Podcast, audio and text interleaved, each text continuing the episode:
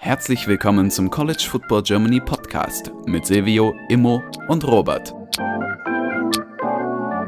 Und jetzt viel Spaß mit dieser Episode.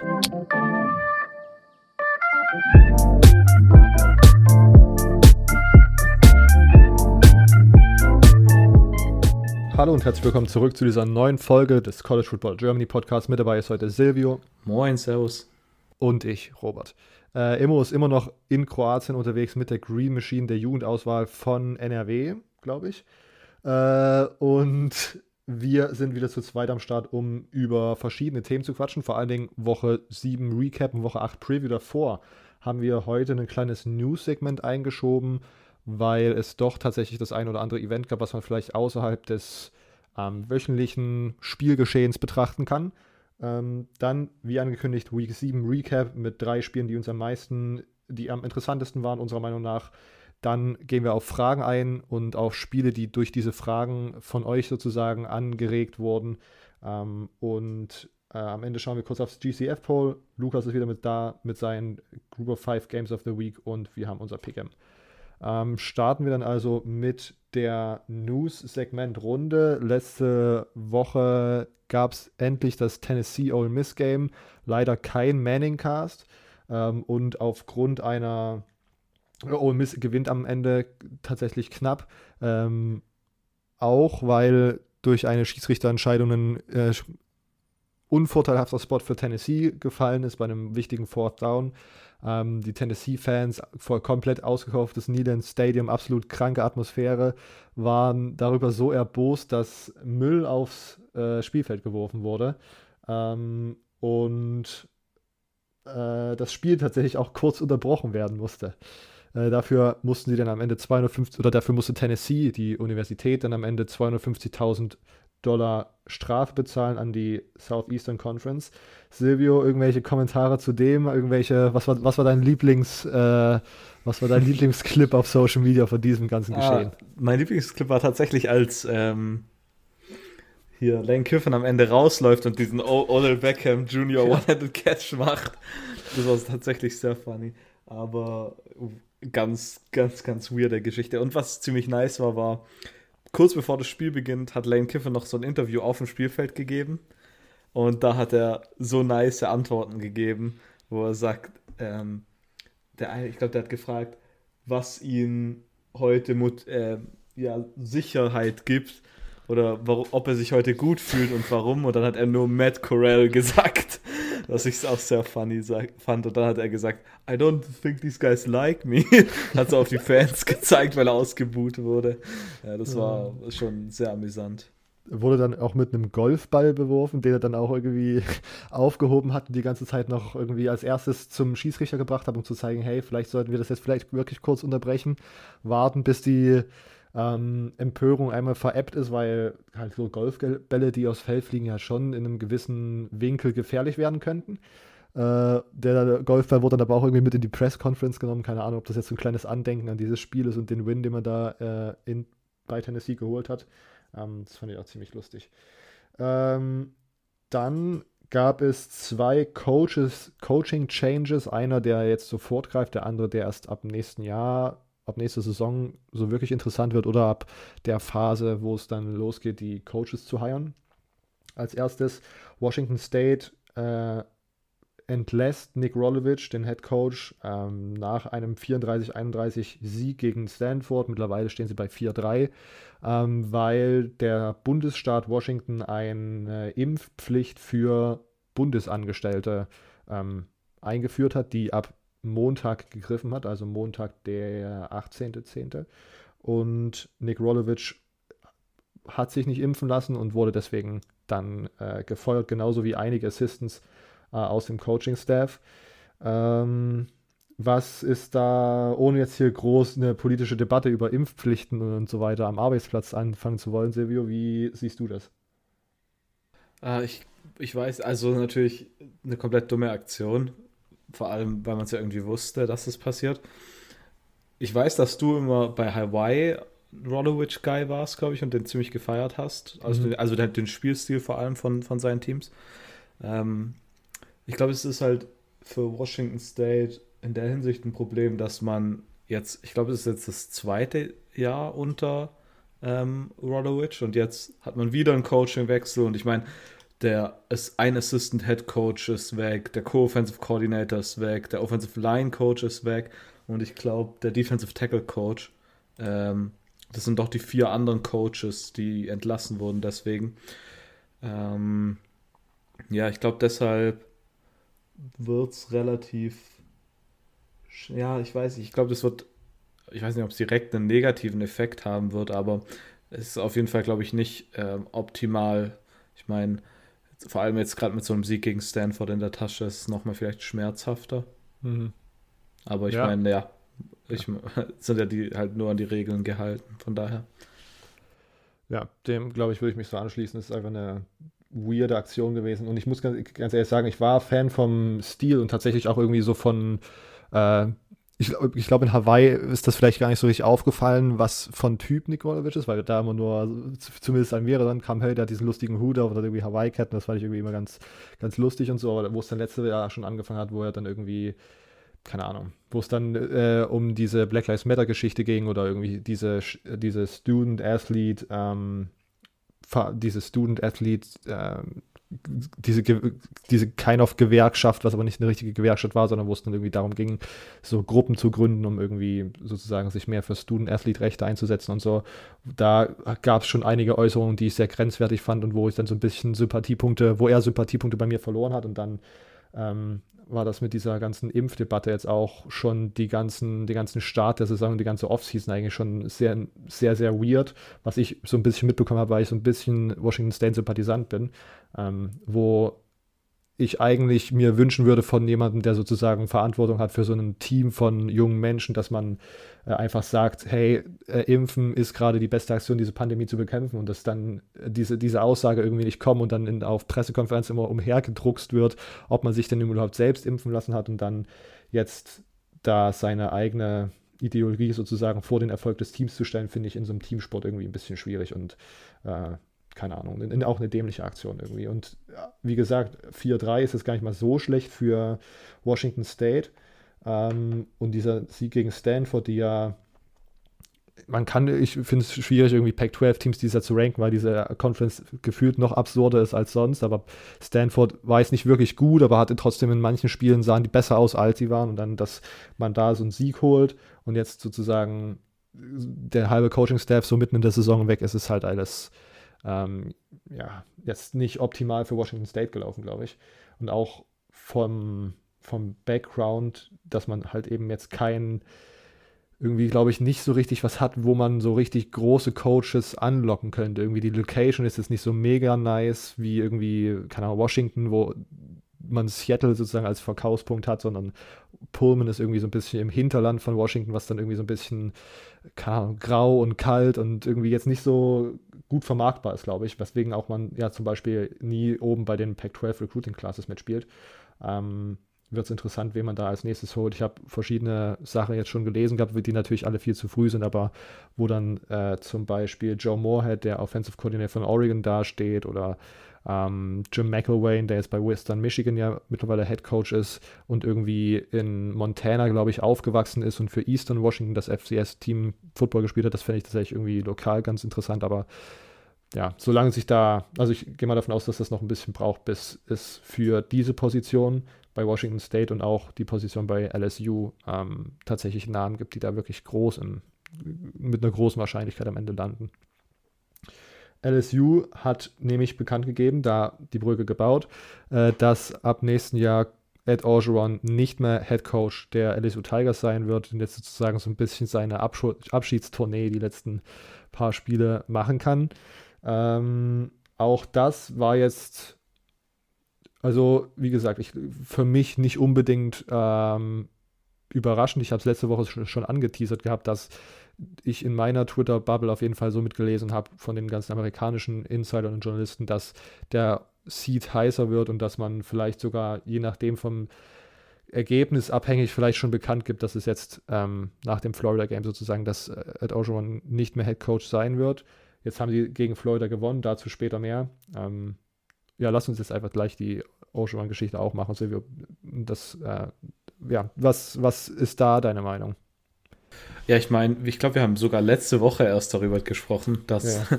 die Sache wahrscheinlich ist. Also, wir haben beide, glaube ich, gesagt, dass wir denken, dass Ed Orgeron vermutlich nicht mehr ähm, da sein wird nächstes Jahr. Auch wenn wir es, vielleicht haben wir es nicht so direkt gesagt, aber ich glaube, das war so der Vibe, den, den wahrscheinlich auch die Zuhörer mitbekommen haben.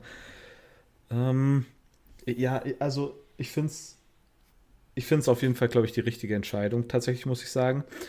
Ich glaube, dass dieser Erfolg von 2019 müsste es dann ja gewesen sein, wirklich krass an Joe Burrow und Joe Brady lag. Und das sieht man vor allem auch, glaube ich, auch an dem Rekord vor, davor und danach jetzt. Mhm. Deshalb, ähm, ja. Und wenn man dann noch so Sachen liest, mit was da jetzt rauskommt, mit diesen toxischen, sag ich mal, hast du das mit, hast du das gelesen mit dem, wo Ed Orgeron an der Tanks, Tankstelle angeblich zu so einer Frau gesagt hat, ähm, ob, ob sie nicht irgend, irgendwie mit ihm mitkommen will und dann meinte sie nein, äh, sie sei verheiratet und er hat gesagt, ja, das sei, sei doch egal. Und dann hat sich herausgestellt, ich meine, so ein Zufall muss es ja erstmal geben. Dann hat sich herausgestellt, dass das irgendwie die Frau von einem Typen vom irgendwie Board of, Jesus. von diesem Board-Typen von LSU sind. Ja. Und sprich, da ist halt auch die Stimmung im, ich glaube, entweder mit der Universität oder im Athletic Department allgemein halt irgendwie stressig. Von daher ist es, glaube ich, auch in der Hinsicht wahrscheinlich die richtige Entscheidung für LSU. Die große Frage ist natürlich, wer kommt danach. Ähm, Jimbo Fischer war jemand, der ganz groß direkt ähm, im, im, Rennen war oder den Namen man immer wieder gehört hat, weil er, weil dieser Athletic Director bei LSU hatte ihn damals zu Texas AM geholt. Ich glaube, so mhm. war's. Mhm. Jimbo Fischer hat dann aber direkt in der Pressekonferenz gesagt, dass er auf keinen Fall gehen will. Er liebt es dort bei Texas AM. Und das glaube ich auch tatsächlich. Und dann natürlich Mel Tucker wird genannt, was sehr, sehr, was ich mir aktuell tatsächlich irgendwie auch nicht vorstellen kann. Ähm, ja, und so halt, sonst halt die Klasse, klassischen Namen. Lane Kiffin wird auch genannt, was ich mir auch nicht vorstellen kann. Ähm, dann äh, Billy Napier natürlich von Louisiana, der Headcoach, was natürlich auch eine, vielleicht eine, eine interessante Wahl wäre auf jeden Fall. Ähm, Dave Aranda von Baylor, Joe Brady auch, aber ich kann mir nicht vorstellen, dass der als Head Coach zurückkommt. Ich denke, dass er die NFL-Route gehen will. Aber ich glaube, das wird äh, sehr, sehr interessant, wer da am Ende der Head Coach wird. Weil, ich meine, LSU ist halt wirklich so ein Riesenprogramm und ich glaube, das gab es noch nie, dass man nach nicht mal 24 Monate, zwei Jahre nach dem Gewinn schon bekannt gibt, dass der, der Head Coach weg ist.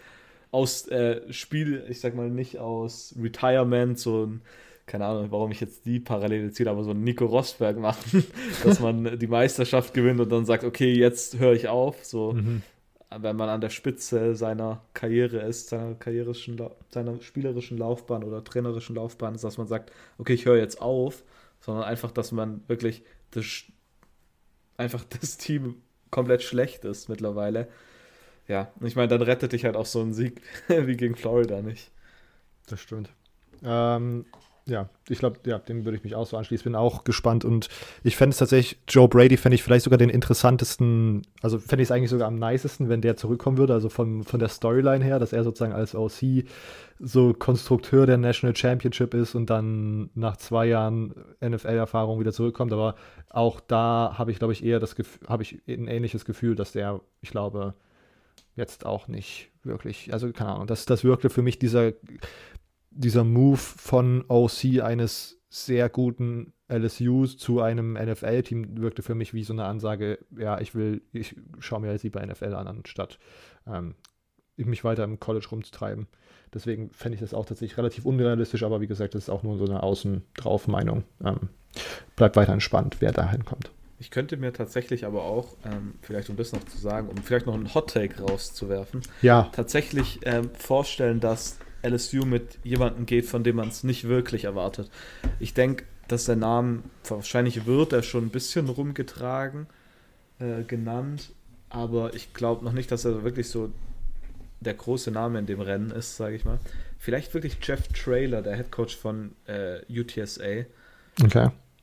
Wirklich, der hat ähm, auf jeden Fall SEC-Erfahrung als ähm, Assistant Head Coach bei äh, Arkansas, ist Mitte 50, kann, glaube ich, relativ gut recruiten und hat halt bei UTSA dieses Jahr ein unglaublich gutes Team gebaut. Wäre vielleicht halt ein bisschen riskant, aber irgendwie sowas könnte ich mir tatsächlich vorstellen. Dass sie allgemein mit einem Group of Five Head Coach gehen, äh, kann ich mir vorstellen. Ich meine, Billy Napier sagen wir ja jedes Jahr und dass die SEC dann auch noch perfekt wäre irgendwie.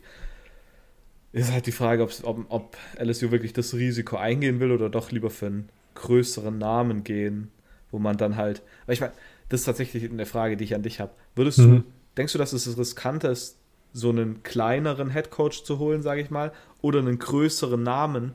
Weil ich glaube halt, wenn man so einen kleineren Namen holt, in Anführungszeichen, dann hat man, wenn er failt, wenn er ein Bust ist, mehr Probleme zu erklären, als wenn man jetzt, keine Ahnung, äh, ich weiß nicht, wenn man Bob Stoops zum Beispiel holt.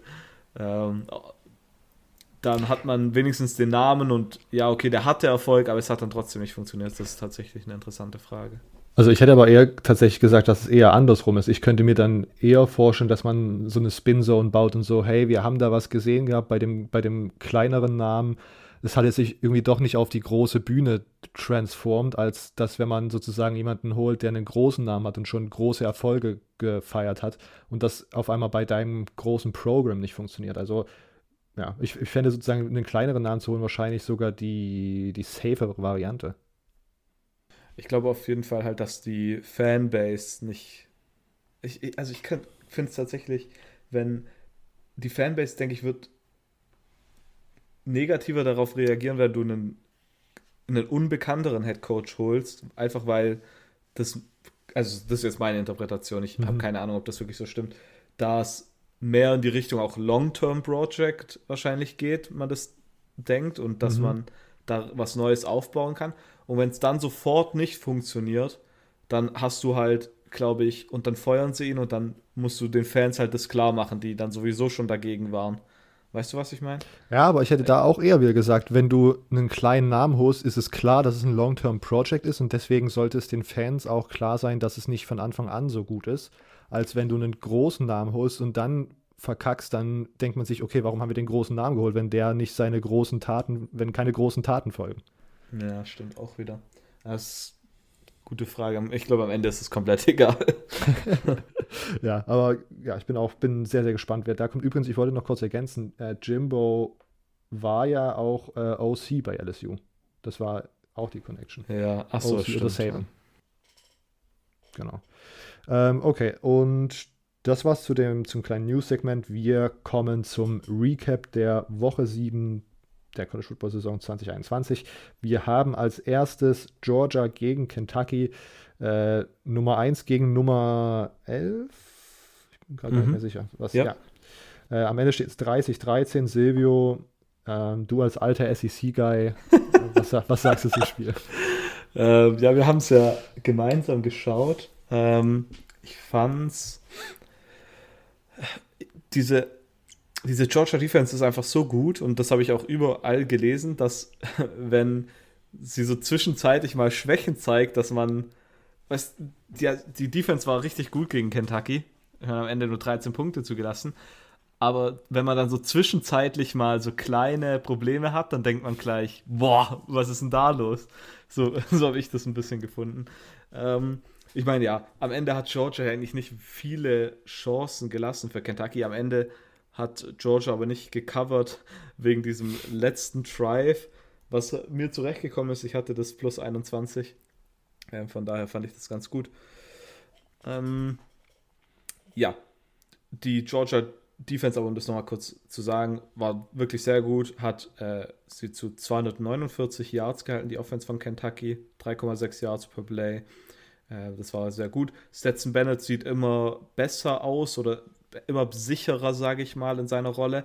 Und es hieß, glaube ich, auch, dass JT Daniels erstmal nicht spielen wird. Zumindest war das so unterschwellig das, was man rausgehört hat. Und ich glaube auch tatsächlich, dass wenn JT Daniels das auf einmal wieder fit wäre, dass man weiter mit Stetson Bennett spielen würde. Davon würde ich jetzt aktuell ausgehen. Äh, die Defense hat äh, nur 51 Rushing Yards zugelassen von Kentucky, was, äh, also die, die Georgia Defense hat nur 51 Rushing Yards zugelassen, was sehr wichtig war und das hat man dann auch am Ende gemerkt. Ja, dann, äh, was, ich wollte noch eine Sache sagen. Achso, vielleicht äh, kurz, wie absurd die Georgia Defense am Anfang ins Spiel gekommen ist.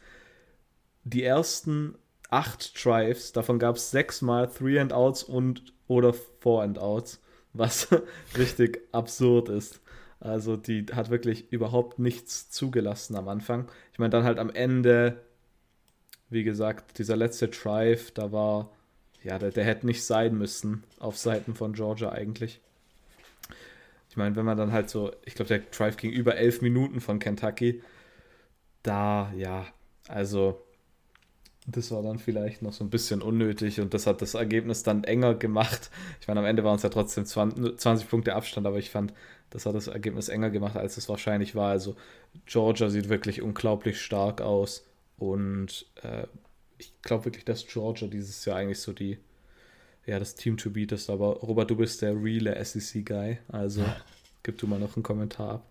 Ich glaube, ich, also ich schließe mich an, dass auch für mich Georgia das Team to beat ist gerade, auch wenn Alabama dieses Jahr, also diese vergangene Woche wieder komplett ausgerastet ist gegen Mississippi State nach dieser Niederlage gegen Texas AM. Ähm, aber keine Ahnung, diese Dominanz und ja, wie gesagt, da erscheint dann, wenn man sich sozusagen dieses hohe Niveau eingeprägt hat, auf dem diese Georgia Defense spielt, da erscheinen dann so kleine Schwächephasen sozusagen gleich als, oh, oh, ist sie vielleicht doch nicht so gut, aber sie ist as good as advertised.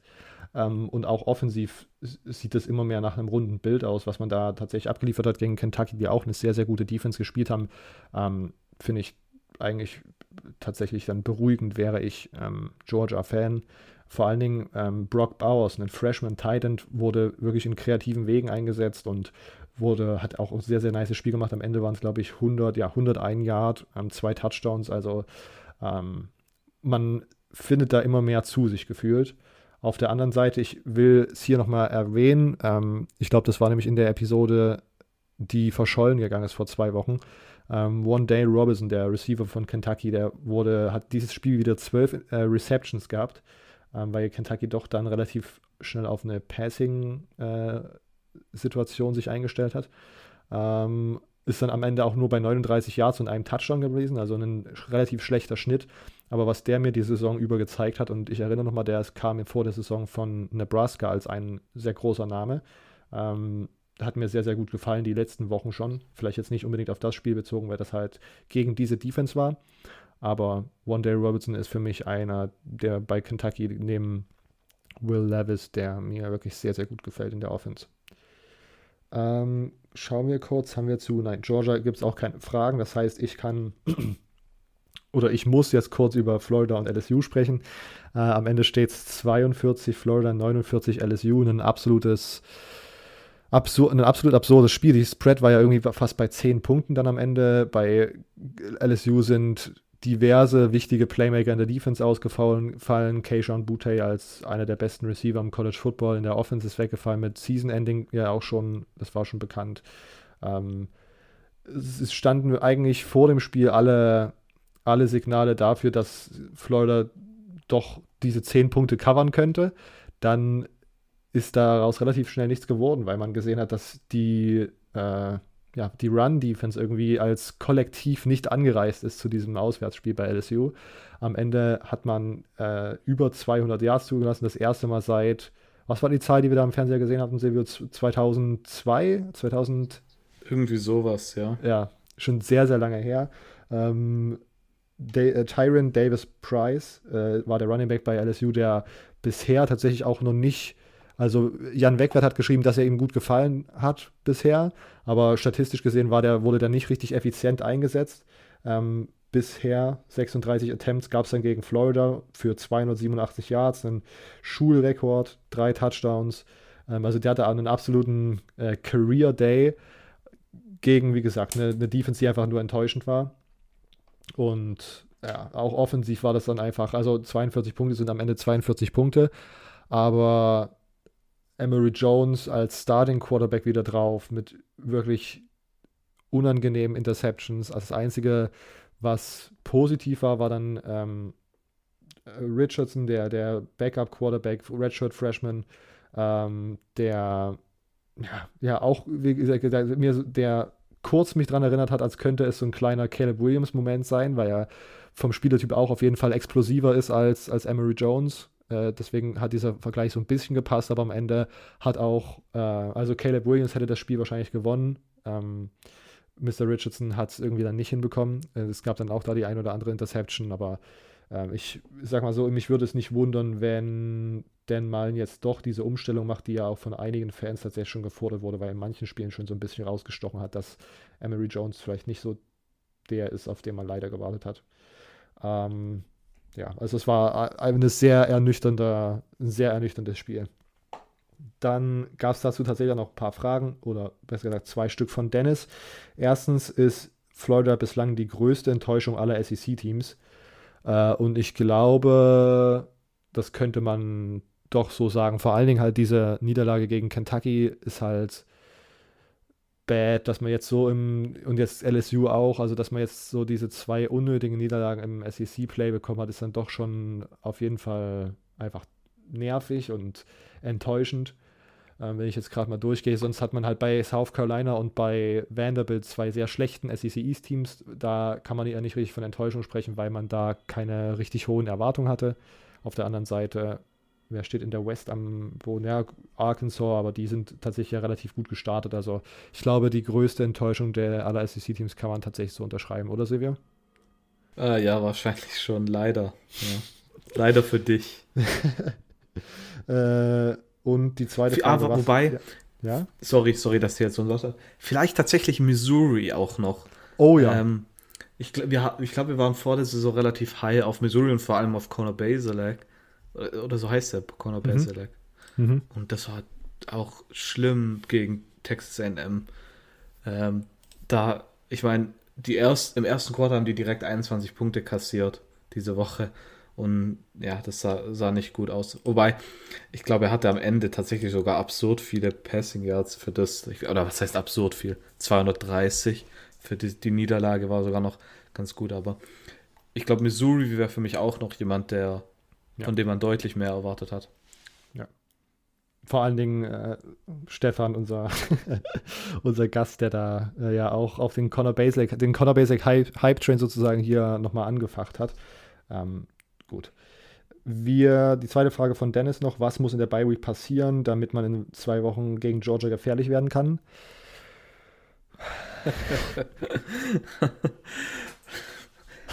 Schweres Atmen auf meiner Seite. Lachen bei Silvio. Ja. Und jetzt schau, jetzt habe ich gelacht und jetzt gewinnt Florida. Das habe ich nur für dich gemacht. Perfekt, super. Ähm, ja, ich, ich, ich kann es dir nicht sagen. Also offensiv muss man sich, muss man sich eigentlich mal klar werden, ob man jetzt mit Richardson oder mit Jones gehen möchte. Ich weiß es halt, äh, ja, ich, ich weiß es halt wirklich nicht, weil man auch schon früher hätte den Umstieg machen können zu Richardson. Deswegen frage ich mich immer noch, warum Jones überhaupt startet. Auf der anderen Seite, keine Ahnung, ich, ich, ja, in dieser, also man sollte sich in der Offense klar werden, wie man, wen man starten lässt. Ich glaube, das finde ich äh, er hat die erste Lesson, die man unternehmen muss jetzt in der Bio Week. Das zweite ist, man muss den Lions auf beiden, vor, all, nee, vor allen Dingen der Defensive Line oder der Defensive Front halt klar machen, wir müssen in den Trenches gewinnen, sonst haben wir halt einfach überhaupt keine Chance. Man kann nicht einfach von einer Person 238 Yards reingedrückt bekommen und das immer mit dem mit demselben Counterplay. Also es war wirklich absurd, was, wenn man so ein bisschen in dieser ähm, Tape-Grinder-Bubble drin ist, was einem da um die Ohren geflogen ist, weil es halt wirklich immer diese, wir nehmen jetzt hier zwei Gas und pullen und das ist der Counter und damit läuft man jedes Mal für, keine Ahnung, zehn Yards am Ende im Schnitt ja irgendwie für acht. Also das ist, das ist gruselig, dass man sozusagen da so wenig In-Game-Adjustments machen konnte und auch keine Halftime-Adjustments machen konnte. Und diese relativ simple Taktik unterbinden konnte. Und ja, keine Ahnung. Ich, ich glaube, das sind so die zwei Lessons, die man mitnehmen muss. Auf der anderen Seite, I don't know. Also wahrscheinlich muss man auch seine Offensive Line nochmal mental vorbereiten auf das, was dazukommt, weil das ähm, psychische Narben hinterlassen könnte. Und das könnte so eine traumatische Erfahrung werden, wenn man auf diese Georgia Defensive Line trifft. Für die meisten College Football Teams ja im Moment. Ähm, deswegen, ja, ich, und, und, selbst dann, selbst wenn man diese ganzen Sachen gemacht hat, weiß ich nicht, ob man Georgia gefährlich werden kann. Ich bin schon gespannt, wann da die Spread rauskommt und was da, äh, was da, was die Zahl da sagt. Ich meine, das wird auf jeden Fall für uns in unserer samstaglichen Call eine nice Woche, vor allem da um 18 Uhr. Das Spiel ist ja, das Georgia-Spiel ist um 21.30 Uhr mhm. und um 18 Uhr spielt Michigan gegen Michigan State. Oh das Gott. Ist, ja, das wird ein schöner Samstagabend mit dir und Stefan. Ja, das stimmt. Oh Gott, das, naja, das, naja, mal schauen du bist dann eigentlich, wenn, wenn das falsche Ergebnis im 18 Uhr Spiel passiert, dann bist du ja schon gar nicht mehr da, dann 1, 2, 3. Ja, ja oder, ich, oder ich, keine Ahnung. Ich tue mir meine, meine, meine Trauer irgend, damit irgendwas anstellen. ähm, okay. Trauer hatte, verspürte auch die verspürten auch die Iowa Hawkeyes. Oh Mann, ey. ja. Ähm, weil die nämlich vergangenes Wochenende 7 zu 24 gegen Purdue verloren haben. Ähm, unsere Freunde bei CFB Germany haben auf Insta kommentiert, jetzt kommt die wirkliche Leistungsfähigkeit von Iowa ans Licht. Silber, würdest du diesen Take unterschreiben und was sind deine generellen Gedanken zum Spiel? Ich meine, das ist so absurd, weil 2018 war es, glaube ich, als Purdue gegen Nummer 2 Ohio State gewonnen hat. Und jetzt gewinnen sie gegen Nummer 2 Iowa. Ähm, ich glaube, ich glaub, wir haben immer gesagt, dass die Offense ein bisschen das Problem ist und dass Iowa aktuell von der Defense lebt. Und ich meine, wenn die Offense halt nicht funktioniert und dann funktioniert die Defense auf einmal auch nicht, dann steht halt alles gegen dich. Und genau das war das Problem. Ich meine, Iowa hatte, das muss man auch sagen, zwei Defensive Backs haben gefehlt. Riley Moss hat sich gegen Penn State verletzt und Matt Hankins ähm, hat sich während dem Spiel verletzt. Das sind zwei der wichtigsten äh, Defensive Backs von Iowa. Und das hat man dann richtig gemerkt, dass die gefehlt haben. Ich meine, David Bell, über den wir auch letzte Woche tatsächlich geredet haben, als wir über die Wide Receiver geredet haben, hatte dann irgendwie so eigentlich ein richtig leichtes Spiel. Er hat am Ende elf Receptions für 240 Yards. Das ist so absurd einfach. Das ist ein, fast ein Viertel von 1000, 1000 Receiving Yards Season. Und wenn man sich mal seine Karrierestatistik gegen Iowa anschaut, dann ist es richtig.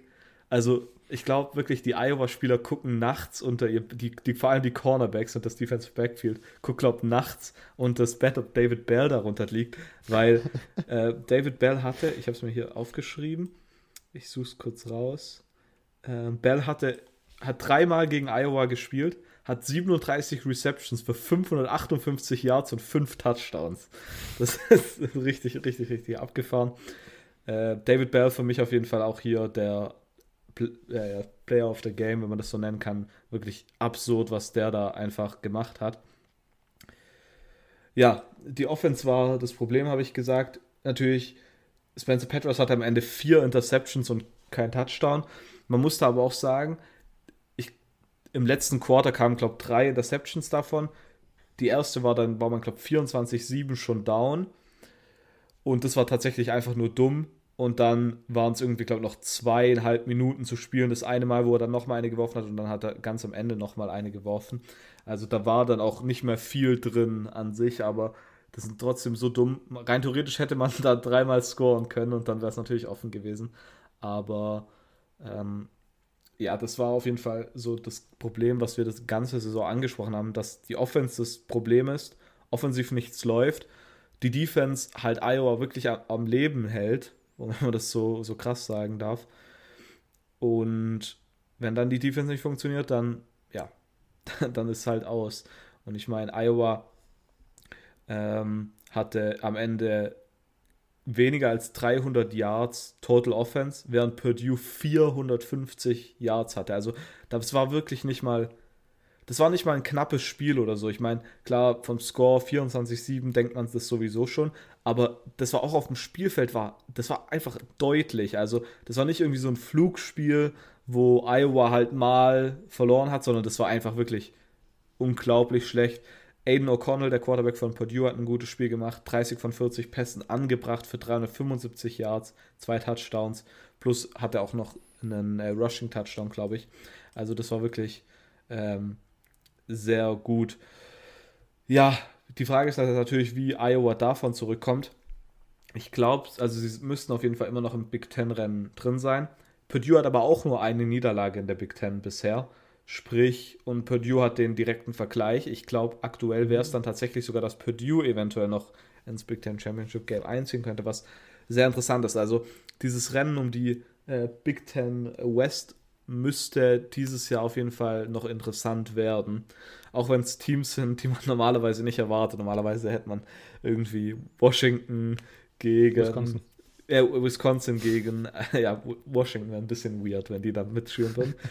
ähm, Iowa gegen äh, Wisconsin oder Minnesota gegen Wisconsin so gedacht. Mhm. Und jetzt wird es Purdue, Purdue gegen Iowa vermutlich. Also, ja. Ich meine, eine Sache, die ich vielleicht noch erwähnen will, es ist tatsächlich das erste Mal, dass Iowa verliert seit dem dritten Spiel der 2022er Saison. Also die waren hier nicht nur 6-0, sondern irgendwie wahrscheinlich 11-0 in den letzten Spielen. Ich weiß nicht mehr, wie viele Spiele es dann noch gab. Also das, da geht wirklich eine, eine abgefahrene ähm, ja, Siegesserie zu Ende. Ich äh, bin gerade ziemlich fasziniert, weil Minnesota auch nur eine Niederlage im Conference Play hat in, und in der Western mitspielt. Also äh, es gibt da verschiedene äh, Big Ten West äh, Dominosteine, die noch fallen müssen, bevor man da tatsächlich sicher sein kann. Ähm, und ich Purdue, Wisconsin, Nebraska, was ja dann immer noch, was dieses Jahr keine sehr guten Teams sind, aber ich finde vor allen Dingen, wenn man dann nochmal schaut, wo das jetzt gespielt wird, in welchem Stadion, könnte es vor allen Dingen, äh, könnte Wisconsin oder Nebraska, auch wenn das sich jetzt natürlich wieder hoch an oder weird anhört, aber die könnten doch so ein Stolperstein sein, immer noch. Oder? Ja, und vor allem, ja, es ist tatsächlich in der Hinsicht auch interessant, da Minnesota aber gegen Purdue gewonnen hat. Sprich, Purdue hat den Tiebreak gegen Iowa und Minnesota den Tiebreak gegen Purdue. Genau. ähm, und Iowa und Minnesota spielen auch noch Mitte November. Sprich, das wird tatsächlich noch sehr, sehr interessant.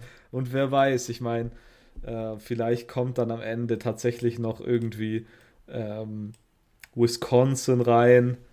Äh, das wird sehr, sehr spannend da tatsächlich. Und wie du sagst, so Spiele wie Nebraska, Illinois, Northwestern können dann richtige entscheidende Spiele sein. Also muss man auch irgendwie auf diese, ja, ich sag mal, die Spiele, auf die man normalerweise nicht so viel achten würde, vielleicht da tatsächlich drauf achten. Da gerade so ein Spiel wie äh, Wisconsin gegen Northwestern, ich glaube, die haben sogar schon gespielt. Ähm, oder irgendwie was halt in diesem. Mhm. Äh, ne, die haben es tatsächlich noch nicht gespielt.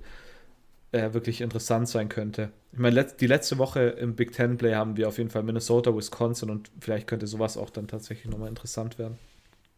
Ja. Ähm, Kommen wir jetzt gleich zu den Fragen. Ich habe da gar nicht mehr so viel zu ergänzen gehabt zu Iowa, Purdue. Ähm, ja. Äh, Cincinnati, UCF, ein weiteres Spiel, wo wir letzte Woche drauf getippt haben und wir beide, glaube ich, mit UCF in den Punkten gegangen sind und dann doch äh, es doch auch relativ deutlich war, dass man ohne, ohne Dylan Gabriel halt einfach diesen Sieg nicht holen kann und Cincinnati dieses Jahr einfach wirklich sehr, sehr mächtige Defense spielt äh, und offensiv halt eigentlich an, auch jetzt gerade wieder den so ein bisschen ins Rollen gekommen ist. Ähm, erste Frage, oder ich lese einfach direkt alle vor, weil es eigentlich äh, alles auf dasselbe Thema abzielt. Muss Cincy jetzt einfach in die Playoffs kommen von Chris? 19, 12, 9 schafft es Cincinnati bis zum Schluss in den Top 4 zu bleiben. Äh, Roberts Tipp für nächste Woche, Fragezeichen. Und CFB Germany, sind sie jetzt safe in den Playoffs? Ich habe das Spiel ja tatsächlich angeschaut, neben Michigan State Spiel. Und das war unglaublich, wie Cincinnati losgelegt hat. Also vor allem, da, da ich auf meinem Tippschein sogar dieses 1, plus 21 hatte, oder plus 20 war es, glaube ich, sogar nur. Das habe ich nach ein paar Minuten, Robert kann es bestätigen, schon als abgehakt angesehen, ja. weil die Offense einfach. Die Offense war erstmal richtig explosiv und hat UCF einfach auseinandergenommen. Und die Cincinnati Defense hat tatsächlich keine einzige Aktion von UCF äh, irgendwie zugelassen. Und am Ende war es dann wirklich einfach richtig deutlich. Man merkt auf jeden Fall den ähm, Abgang oder die Verletzung. Abgang hört sich immer so dramatisch an. Von Dylan Gabriel, von dem ich übrigens nicht wusste bis zum Spiel. Dachte, was läuft denn da für ein Quarterback aufs Feld? Deshalb, ja. Ähm, sie. Ich meine, safe ist das auf jeden Fall überhaupt nicht. Wie gesagt, ich bin noch immer gespannt, wann das erste, wenn das erste äh, College Football Playoff Ranking rauskommt, wo sie da steht. Ich könnte mir gut vorstellen, dass Cincy dann nämlich nur an vier oder so steht, selbst wenn Cincy dann im AP Poll noch an zwei steht. Ich glaube, also wenn sie dieses Jahr es nicht schaffen, dann nie, zumindest bis sie in die Big 12 kommen, dann vielleicht, aber wer weiß da. Ich meine, die sind Big 12 ist dann auch vom Niveau her, wenn Oklahoma und Texas mal weg sind, glaube ich auch nicht mehr so. Also ich glaube, das ist nicht unbedingt leichter dann, oder? Ja, Wobei, war, wahrscheinlich, also ja. wahrscheinlich schon ein bisschen leichter als AAC so, von, ja. von Namen und Brand und aber ja, das ist auch, finde ich, zumindest auch schwierig zu sagen, weil ja noch die ganzen, also diese ganzen Conference-Reshuffles noch gar nicht fertig sind und man, man dann erst schauen muss, wie stark die Conference dann am Ende aussehen. Mhm. Aber ich meine, das. Die Sache mit Cincy ist halt die. Der Schedule ist halt wirklich nicht gut. Ähm, der, der beste Sieg ist gegen Notre Dame, die in letzter Zeit dann auch nicht mehr so krass, oder? Also, das Virginia Tech Game noch gewonnen und ich glaube letzte Woche dabei, oder? Ja, genau. Ähm, das Virginia Tech Spiel aber auch nur knapp gewonnen. Ja. Deshalb ja, okay, der Sieg ist auf jeden Fall hoch anzurechnen. Man hat natürlich gehofft, dass man gegen Indiana der, der Sieg hoch angerechnet ist, aber Indiana müsste, glaube ich, nicht wirklich gut aussehen mittlerweile. Deshalb der einzigste, das einzigste große Spiel, was man noch hat, ist gegen SMU. Und da muss man halt hoffen, dass SMU jetzt die letzten Spiele alle gewinnt bis dahin und auch undefeated ist. Und dann muss man auf jeden Fall dort gewinnen. Ich glaube, sie können in die Playoffs kommen, aber ich glaube, dass es bei bei, bei bestem Willen noch keine entschiedene Sache ist. Also, ja. Ich weiß nicht, Robert, was, was hältst du von der ganzen Sache? Ja, auch äh, ja, ähnlich. Also entschieden ist es auf jeden Fall noch nicht, aber ich glaube vor allen Dingen, wenn man drauf schaut, dass halt die anderen Teams jetzt doch irgendwie in diesem weirden Jahr doch wieder eine Niederlage haben, sind die Chancen wieder mal gut und ich glaube, die ist ja noch besser als letztes Jahr, wo man dann sich rein argumentiert hat mit, ja, das ist jetzt schon es ist schon wegen der, weil die ganze Welt gerade irgendwie weird ist, wäre es jetzt irgendwie ganz cool, wenn Cincinnati reinkommt. Aber ich glaube trotzdem, dass der Sieg gegen Notre Dame und der Sieg gegen Indiana, der jetzt vielleicht am Ende nicht mehr so aussieht, wie man sich das am Start erhofft hat, ähm, also für mich, glaube ich, sind sie trotzdem in den Playoffs. So wie es jetzt gerade aussieht und der, keine Ahnung, also ja, ich, wenn sie ungeschlagen gehen, dann sollte sie meiner Meinung nach nicht rausrutschen. Im Moment. Und wir, wir haben jetzt, glaube ich, auch letzten zwei Wochen die ganze Zeit drüber geredet. Und ich glaube, ja, der, der, eine, der eine Stolperstein war äh, UCF, der kein so großer Stolperstein war, wie man befürchtet hat. Und SMU, das, das einzig andere Team auf dem Schedule, was jetzt gerade tatsächlich Punkte macht und offensiv ziemlich explosiv aussieht. Ähm, deswegen, ja. Nicht safe, aber die besten Voraussetzungen. Äh, weiter zu Oklahoma TCU 52, Oklahoma TCU 31. Ähm, Manuel, hätten die Sooners Tanner Mordecai und nicht Spencer Rattler halten sollen? Und weiter, was sind die Unterschiede bei den Sooners äh, im Spiel mit beziehungsweise ohne Rattler? Also, natürlich jetzt kann man das immer sagen, wo Tanner Mordecai so durchtritt bei SMU, dass sie es nicht hätten machen sollen, aber äh, ich glaube, das war die, ich glaube, jeder hätte diese, das gleich gemacht äh, lieber an Spencer Rattler festzuhalten. Ähm, ich habe das Spiel tatsächlich nicht angeschaut, aber ich weiß, dass Caleb Williams auf jeden Fall richtig durchgedreht ist und auch die Reaction von den Fans, als bekannt gegeben wurde auf dem äh, Big Screen, dass äh, Caleb Williams der Starter ist und alle sind ausgerastet.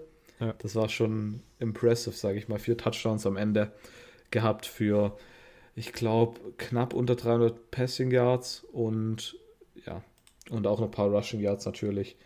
Ähm, das ist wirklich gut, aber die genauen Unterschiede, ich meine, äh, Caleb Williams scheint auf jeden Fall die Pässe besser anzubringen und das, die ganze Offense sieht halt aktiver aus, aber ich meine, das Für diese hätte dir auch ein Blinder erzählen können.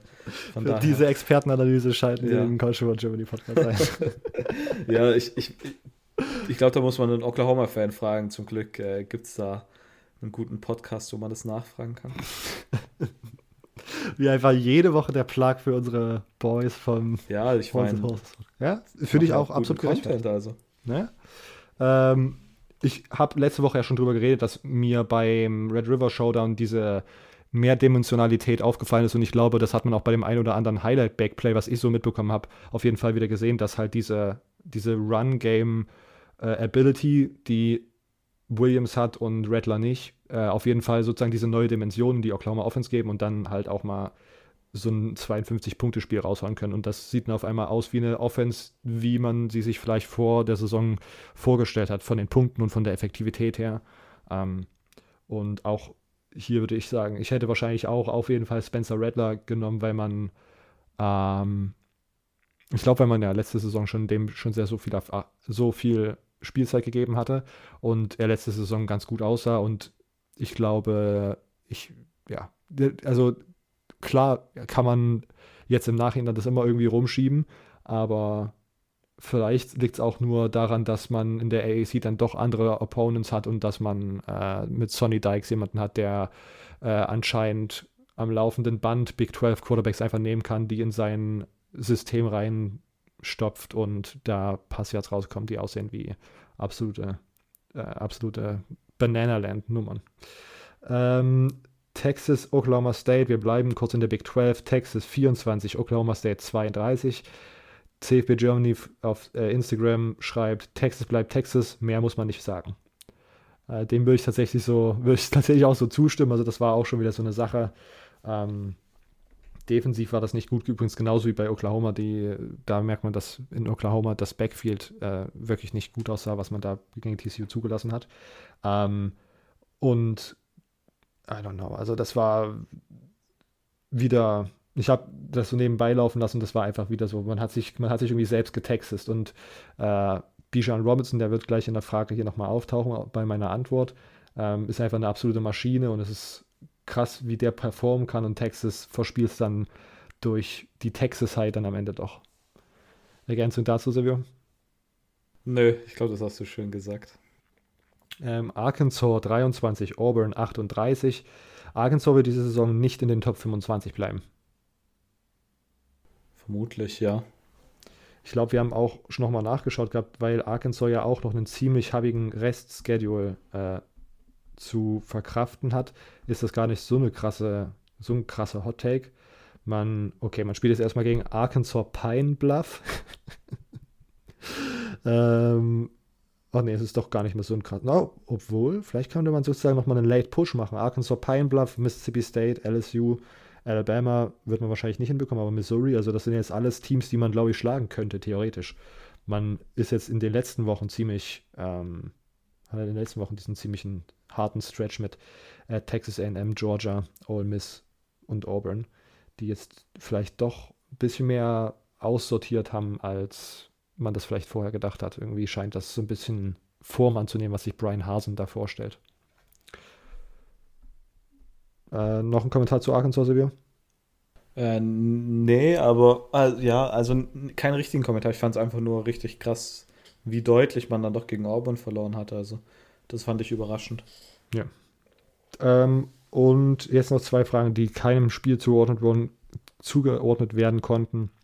Chris fragt, struggelt einer aus den Top 5 nochmal? Also, so wie die Saison dieses Jahr geht, auf jeden Fall. ähm, aber ich weiß, ich, ich weiß nicht wer. Also, ich könnte mir immer noch vorstellen, dass Cincinnati irgendwie so ein komisches Spiel, wie es jetzt bei Iowa und Purdue war, irgendwie verliert. Ähm, aber ja, also ich hoffe es irgendwie nicht. Ich fände es mal eine ganz, ganz witzige Sache. Ich meine, ich mein, Oklahoma könnte immer noch, auch noch. Also ich glaube, es ist schon drin, aber ich will jetzt eigentlich ge- da diesbezüglich keine Prognose machen, wenn ich ehrlich bin. Ja, ich, ich würde tatsächlich, für mich wäre es, glaube ich, Oklahoma immer noch der größte Wackelkandidat, weil diese Defensive mir zu wackelig aussieht. als ob, als ob ich da, als ob ich da jetzt wirklich so 100% überzeugt bin, dass die halt das halten können. Und wir wissen, dass Oklahoma des Öfteren mal gegen Lower Tier Big 12 Teams struggelt. Aber sonst will ich da jetzt eigentlich auch nicht. Also ich glaube, Ohio State könnte tatsächlich ganz gut durchkommen bis zum äh, oder das Michigan-Game wird auf jeden Fall interessant. Ähm, und gegen Michigan State hat man ja auch noch nicht gespielt, stimmt's? Richtig. Also da kommt der Härtetest erst noch und in meinem Kopf sieht Ohio State gerade wieder so aus wie die Ohio States, die wir von den letzten Jahren kennen, als ob sie so ein bisschen das aussortiert haben, was bei den, bei, beim Oregon-Spiel einem auf die Füße gefallen ist. Ähm, und deswegen, ja, mal schauen. Aber das, das ist dann auf jeden Fall, dass man sozusagen noch zwei High-Tier-Division-Games hat. Da ist natürlich eine Chance da, dass man struggelt. Alabama ist für mich, glaube ich, jetzt gerade wieder äh, in der Saban-Linie zum Wir gewinnen den restlichen Schedule in der Big Ten West. Ähm, und ja, sonst, ich finde Georgia und Cincinnati tatsächlich relativ safe. Ja, sorry. SEC West. Die, SEC, die Big Ten mit Alabama und Washington diese Woche. Ja. äh, ähm, wir haben, ich habe gesagt, die, das äh, Reshuffling von den Conferences ist nicht vorbei. ähm, kommen wir zum GCF-Poll. 50% dieser Podcast-Aufnahme-Crew haben ihre, ihren Poll abgegeben. Ein anderer, ja, 50% haben es ein bisschen verpennt gehabt wieder. Wir geloben Besserung und sprechen jetzt über den GCF-Poll nach Woche 7. Äh, Silvio, du hast dein äh, Ballot am Start? Äh, ja, habe hab ich geöffnet. Okay. Ähm, 25 Auburn, 24 UTSA, 23 BYU, 22 Baylor, 21 Pitt. Pitt mit einem starken Sieg gegen Virginia Tech, Baylor, BYU gegeneinander gespielt. Relativ mhm. unattraktives Game am Ende, hat mich ziemlich gelangweilt. Äh, Baylor hat da gewonnen. Ja, das stimmt. Ähm, ja, ziemlich vertretbares Ranking, aber soweit, oder? Ja, würde ich auch sagen. Wo hast du UTSA? Ich habe UTSA ziemlich hoch. Ich glaube, ich habe UTSA an, äh, an 18. Oh. Tatsächlich. Ich halt irgendwie viel von UTSA und ich weiß nicht richtig warum. Und wo hast du Pitt? Ähm, Pitt habe ich an 21. Nice. Aber ich glaube, ich hatte Pitt letzte Woche auch schon gerankt. Ähm, nee, hatte ich nicht. okay. Aber das war auf jeden Fall knapp dann. Ich finde Pitt relativ interessant dieses Jahr. Die sind sehr, sehr gut. Ich glaube, die spielen diese Woche gegen Clemson. Ja. Ähm, das könnte tatsächlich ein recht interessantes Spiel werden. Ja, eins von den wenig interessanten Spielen diese Woche. Diese Woche ist irgendwie, ja. glaube ich, ziemlich mau. Okay. Ähm, 20 San Diego State, 19 Texas AM, 18 SMU, 17 NC State nach einer überzeugenden Leistung gegen Boston College und 16 Wake Forest. Ja, auch. sieht auch hier wieder gut aus. Wake Forest sieht dieses Jahr sehr, sehr, sehr gut aus. Also das gefällt mir ziemlich gut. Ähm, die ACC tatsächlich dieses Jahr mal die Teams, von denen man nicht, nicht denkt, wenn mal Clemson nicht läuft und North Carolina, äh, wobei North Carolina fängt jetzt wieder an, mhm. glaube ich, zu laufen. Und Miami, da kommen mal diese ganzen kleinen Teams zum Einsatz, was ich auch ganz, ganz interessant mal finde. Uff, übrigens, wie ist da eigentlich gerade dein Bauchgefühl zur Manny Diaz-Situation? Ich habe das Gefühl, dass da auch relativ viel Unzufriedenheit herrscht mit dem, wie es gerade läuft. Echt? Ja. Okay, ich. Wo, also. Okay. Da schlägt bei dir noch nichts tatsächlich, aus, dass dem seine Connections halt dazu gut sind. Okay. Weißt du, wie ich meine? Mhm. Son of the City und so. Ähm, wo hast du San Diego State? Ähm, San Diego State habe ich an tatsächlich nur an 22. Okay, also zwei ja. Plätze unter dem General. Und wo hast du NC State? NC State habe ich übel weit unten, weil ich die immer noch unterschätze. Ich habe NC State nur an 24. Oh, okay. Die sollte ich aber nächstes Mal vielleicht ein bisschen höher packen. Das wird mir jetzt klar. ähm, wir machen weiter bei 15 Kentucky, 14 Notre Dame, 13 Ole Miss, 12 ähm, Coast Carolina und 11 Oregon. Ich habe Notre Dame an 11, 12 Coastal, 13 Ole Miss und Iowa habe ich all the way down at 14. Ich glaube, Iowa ist im offiziellen höher, oder? Mhm. Iowa kommt jetzt auf 10, Oklahoma State 9, Penn State 8, Mississippi State 7, Ohio State 6. Ich, mein, ich finde es ja erstmal interessant, dass Michigan State so weit oben ist bei denen. Ich habe Michigan State tatsächlich, ah, wobei, ich habe es ja an 8, also Oh. ein, eine Position. Äh, ich, ja, ich dachte, ich muss ein bisschen humble sein. ähm, ich habe dann äh, Oregon an 10, Oklahoma State an 9, Michigan Mhm. State an 8, Penn State an 7 und Michigan an 6. Okay. Ähm, und die Top 5 sieht folgendermaßen aus: Michigan an 5, 4 Alabama, 3 Oklahoma, 2 Cincinnati, 1 Georgia. Mhm. Ich habe Alabama, Ohio State, Oklahoma, Cincy. Ich habe Ohio State ähm, easily in die Top 4 gepackt und ich war, also ich habe auf, ich kann es mir immer noch nicht denken, dass Michigan über Ohio State ist. Das finde ich auf jeden Fall weird erstmal. Äh, natürlich, Aber ich verstehe halt, das Argument schon, aber vielleicht bin ich da auch einfach nur zu biased. Also, ich meine, die einen stehen, die einen sind ungeschlagen, die anderen haben eine Niederlage. Ja, schon, aber ich finde Ohio State ist trotzdem ein besseres Team. Okay. Äh, okay. Ähm, und. Okay. Das war's soweit zum GCF-Poll. Äh, GC, nee, German College Football underscore Poll auf Instagram und German underscore Poll auf Twitter folgen. Ähm, da dürfte es bald auch ein Announcement wahrscheinlich geben, äh, weil es einen neuen Voter gibt, der ganz interessant ist. Ähm, soweit zum GCF-Poll. Jetzt darf Lukas über seine zwei Games of the Group of Five Games of the Week berichten, bevor wir zu unserem Pick'em kommen. Okay, wir sind zurück bei Lukas Group of Five Games of the Week. Hallo Lukas. Hallo. Ähm, wir haben heute drei Spiele, deswegen machen wir es komprimierter, dafür drei interessante Spiele heute. Ähm, Im frühen Slot haben wir das Überraschungsteam der MAC, wie du es gerade eben genannt hast, NIU Northern Illinois gegen Central Michigan. Auf was äh, sollte man da bei dem Spiel achten?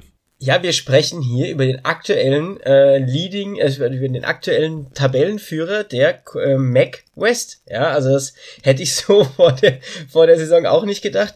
Und ja, also man hatte einen relativ leichten Schedule zum Anfang, aber nichtsdestotrotz, die Northern Illinois Huskies haben äh, ja, bis auf äh, das Gemetzel gegen, ähm, ich weiß gar nicht, gegen wen sie da, also sie haben auf jeden Fall 5 zu 2 stehen sie aktuell, ähm, sind zweimal dann aber relativ deutlich geschlagen worden und man hat dieses Jahr das erste Mal, und ich will es jetzt mal eine Konstante auf Quarterback nennen, und das ist Rocky Lombardi. Äh, schade, dass Silvio jetzt hier fehlt, der ist ihm ja eigentlich sehr gut bekannt, also ein Michigan State Transfer.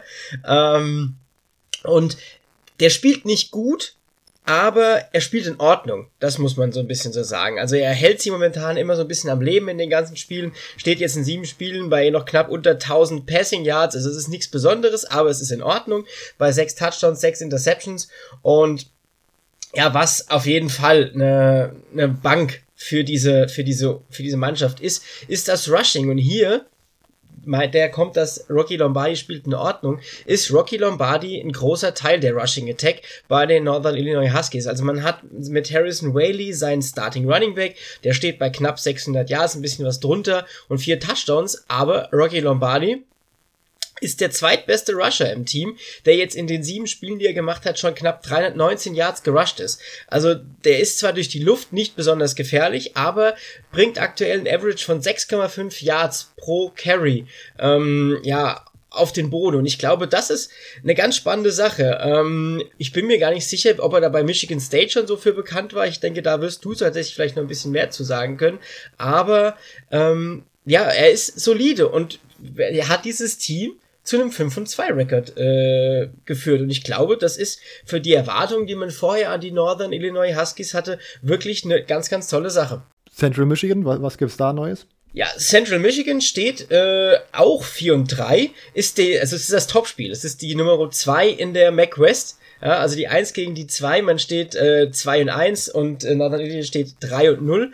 Und hier trifft gerade die Nummer 54 Offense auf die Nummer, Moment, ähm, auf die Nummer 160 Defense. Und ich glaube, das könnte ziemlich spannend werden. Also Central Michigan hat ähm, natürlich den äh, besseren Quarterback, so kann man es jetzt mal sagen, in Anführungsstrichen mit Daniel Richardson. Ähm, der liegt aktuell bei knapp 1200 Yards, 11 Touchdowns, 2 Interceptions, ist ein wirklich solider Passer. Man hat mit Le Lev, Lev Nichols, Le, Le, Lev Nichols III äh, eine Top Running Back 725 Yards, ein Average von 5 Yards pro, äh, pro Carry. Das ist schon ziemlich, ziemlich stark. Und hat dazu noch mit Dallas Dixon einen Wide Receiver, ähm, der schon ziemlich viel gefangen hat und auch Khalil Pimpleton, beide schon sieben Spiele auf dem Buckel. Ich denke, das ist auch wichtig. Also du hast hier zwei verlässliche Anspielstationen gegen eine sehr, sehr schlechte Defense, die ähm, ja von Northern Illinois trotzdem noch relativ viel Punkte zulässt. Und das könnte ziemlich, ziemlich spannend werden. Gerade diese Passing Attack gegen die Defense der äh, Northern Illinois Huskies, weil die sind die äh, 137 gegen den Pass und ja und auch gegen den Run sind sie die Nummer 177 im Land mit knapp äh, ein bisschen was äh, um die 185 Yards und das könnte ziemlich ziemlich spannend werden. Okay. Ähm, wir haben die Spread bei minus 5. Lukas, wie schätzt du das Spiel ein? Also minus 5 Central Michigan. Ähm, ja, ich glaube, so realistisch kann ich schon sein. Northern Illinois ist bisher besser durch die Saison gekommen, wie man das glaubt. Und ich glaube, Central Michigan ist auch deshalb der Favorit. Und ich glaube, wenn sie Lombardi am Boden äh, ein bisschen in der Pocket halten können, ist er halt nicht der grandios, grandiose Pässer. Und ich glaube, das könnte der große Vorteil von Central Michigan werden und ich deswegen würde ich die Spread minus 5 mitgehen. Okay, äh, ich glaube, so habe ich das auch das Gefühl. Ich sehe hier gerade, dass es vielleicht einen, dass Northern Illinois vielleicht bisher den etwas einfacheren Schedule hatte und man da bei ähm, Central Michigan sozusagen schon ein bisschen kampferprobter ist. Deswegen würde ich wahrscheinlich auch die minus 5 mitgehen. Ähm, im späteren Slot hast, hast, du zwei Spiele gefunden, die du interessant findest. Das erste, äh, ein ACC-Matchup, East Carolina gegen Houston. Warum sollte man sich das dieses Wochenende geben? Ja, Houston ist aktuell das Leading Team in der äh, Conference, äh, in der American. Ähm, nur, aber nur bedingt dadurch, dass sie ein Spiel mehr haben als Cincinnati, die sie in der Conference gewonnen haben. Aber Houston steht auch bei 5 und 1. Also man muss es schon mal so sagen, Houston spielt bisher auch eine ja, formidable Saison. Man hat nur im ersten Spiel äh, im Texas State äh, Opening Game gegen Texas Tech verloren. Und ansonsten hat man bisher alle seine Spiele gewonnen, unter anderem gegen Tulane, gegen Tulsa, gegen Navy. Ähm, also das waren auch jetzt ist jetzt prinzipiell kein Fallobst, gegen was man da gespielt hat. Und naja, von was lebt Houston in diesem Jahr? Man muss es sagen, Clayton Tune, der Quarterback, äh, spielt für ihn letztes Jahr, der letztes Jahr immer mal wieder Probleme auch mit Interceptions hat und mit der Accuracy, eine gute Saison. Äh, bringt dieses Jahr fast 70% seiner Bälle an den, an den Mann, knapp 1300 Yards, 10 Touchdowns, 6 Interceptions, also alles, alles gut. Man hat, ähm, ja auch wie Houston bekannt, ähm, einen guten Running Back mit Elton McCaskill, ähm, der auch schon 400 Yards knapp auf dem Konto hat, 8 Touchdowns, aber ja, was Houston auch immer hatte. Nathaniel Dell, äh, den Wide Receiver, der gefällt mir bisher auch sehr gut. Und Christian Trahan, der Tight End, das sind so die zwei Hauptanspielstationen von Clayton Tune.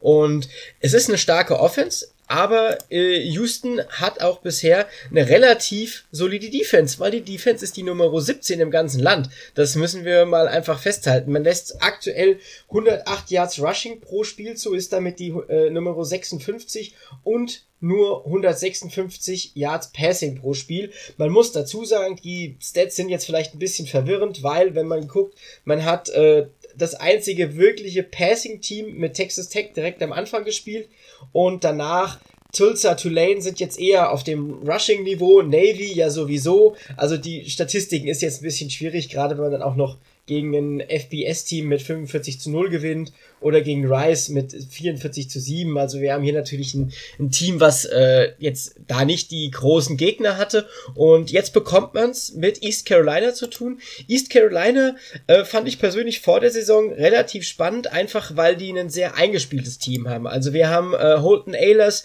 den Quarterback, der wiederkommt, ja, der auch dieses Jahr wieder grundsolide Zahlen auflegt. Der war letztes Jahr schon da und hat letztes Jahr auch schon gut gespielt gespielt, auch dieses Jahr wieder knapp 1500 Yards, 60% seiner Pässe angebracht, 8 Touchdowns, 6 Interceptions. Keaton Mitchell, der Running Back, war letztes Jahr auch schon da, setzt eigentlich da wieder genau an, wo er letztes Jahr gearbeitet hat, liegt jetzt auch schon bei über 600 Yards, einen Schnitt von 8,3 äh, Yards pro Attempt. Ich glaube, das muss man schon hervorheben. Das ist ziemlich gut. Die haben eine relativ solide Offensive Line. Das blockt dem natürlich auch viel frei. Das war auch schon vorm ähm, vor diesem Jahr bekannt. Und wer auch von letztem Jahr noch da ist, da merkt man auch einfach eine gewisse Eingespieltheit in dieser Offense. Tyler Snead war letztes Jahr schon eine der Top-Anspielstationen von Holton Ahlers. Auch der steht dieses Jahr schon wieder bei 362 Yards. Und ja, man hat im ersten Spiel gegen Appalachian State verloren. Dann hat man im zweiten Spiel ähm, auch verloren, hat seitdem ähm, ja aber trotzdem relativ solide, solide gespielt, Entschuldigung. Und ja, man konnte Marshall schlagen, man konnte Tulane schlagen, man hat knapp gegen UCF verloren und ich glaube, hier kann ein bisschen was gehen. Genau, man hat im zweiten Spiel gegen die Gamecocks verloren von ähm, South Carolina, aber auch nur mit drei Punkten. Also ich glaube, das könnte einfach ein ganz spannendes Spiel werden und deswegen hatte ich es mal mit reingenommen, wenn man mal so eine Alternative zu was braucht, dass man dieses Spiel hier hat. Und äh, da denke ich mir, ja, warum nicht? Ja, das hört sich auf jeden Fall recht attraktiv an, vor allen Dingen, weil Silvio und ich vorhin festgestellt haben, dass, äh, dass der generelle Schedule für Woche 8 ähm, wahrscheinlich vielleicht ein paar Alternativen braucht, weil die, äh, die, die vermeintlichen A-Spiele, die sehen jetzt nicht so nach perfekten Spielen aus, die man sich wünscht. Ähm, die Spread liegt bei 13. Ich muss ganz ehrlich sagen, ich würde hier bei also 13 Punkte, Houston ist der Favorit.